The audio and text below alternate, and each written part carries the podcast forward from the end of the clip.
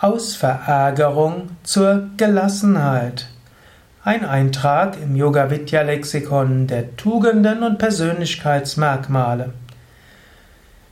Ich habe ein Buch geschrieben, Der Königsweg zur Gelassenheit. Man könnte sagen, das ganze Buch ist voller Tipps, wie du aus Verärgerung zur Gelassenheit kommen kannst.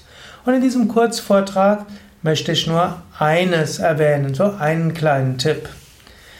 Angenommen, du hast dich über etwas geärgert, du bist irgendwo in großer Verärgerung geraten. Da kannst du erst überlegen, ist es wert, diesen Ärger mit ihm herumzuschleppen? Ist der Mensch es wert, dass ich weiter mich über ihn ärgere? Will ich dem Menschen, der mich gerade verärgert hat, so viel Macht über meinen Gemütszustand geben? Gerade die Stoiker haben von der Dignitas, der Würde gesprochen und haben gesagt, es ist unwürdig, dass man anderen so viel Macht über den eigenen Geist gibt.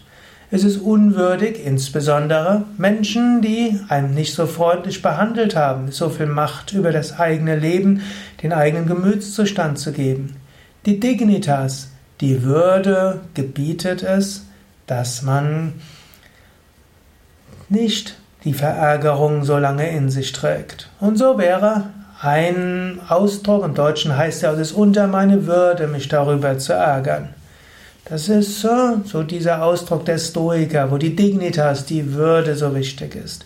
Das kannst du eben auch sagen. Du kannst sagen, will ich diesem Menschen wirklich so viel Macht über meinen Gemütszustand geben?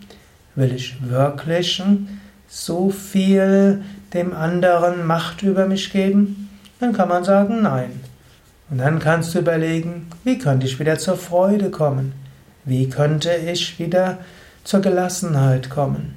Wie könnte ich wieder Gott erfahren?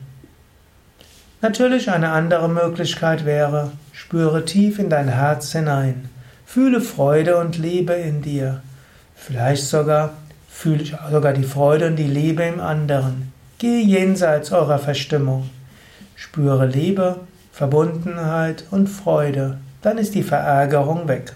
Also waren jetzt zwei Tipps zur Gelassenheit. Die erste ist die Frage der Würde und die zweite Sache ist Liebe und Verbundenheit. Viel mehr Tipps zur Gelassenheit findest du auch auf unseren Internetseiten www.yoga-vidya.de Dort findest du auch den Kauflink zum Buch Der Königsweg zur Gelassenheit und du findest auch Links zu der einer Hörsendung mit 235 Ausgaben, mit 235 Tipps, wie du gelassener sein kannst. Du könntest also jeden Tag dir das anhören, jetzt an ein Jahr genug, oder du kannst das einmal die Woche anhören, dann hast du fünf Jahre jede Woche einen Tipp zur Gelassenheit.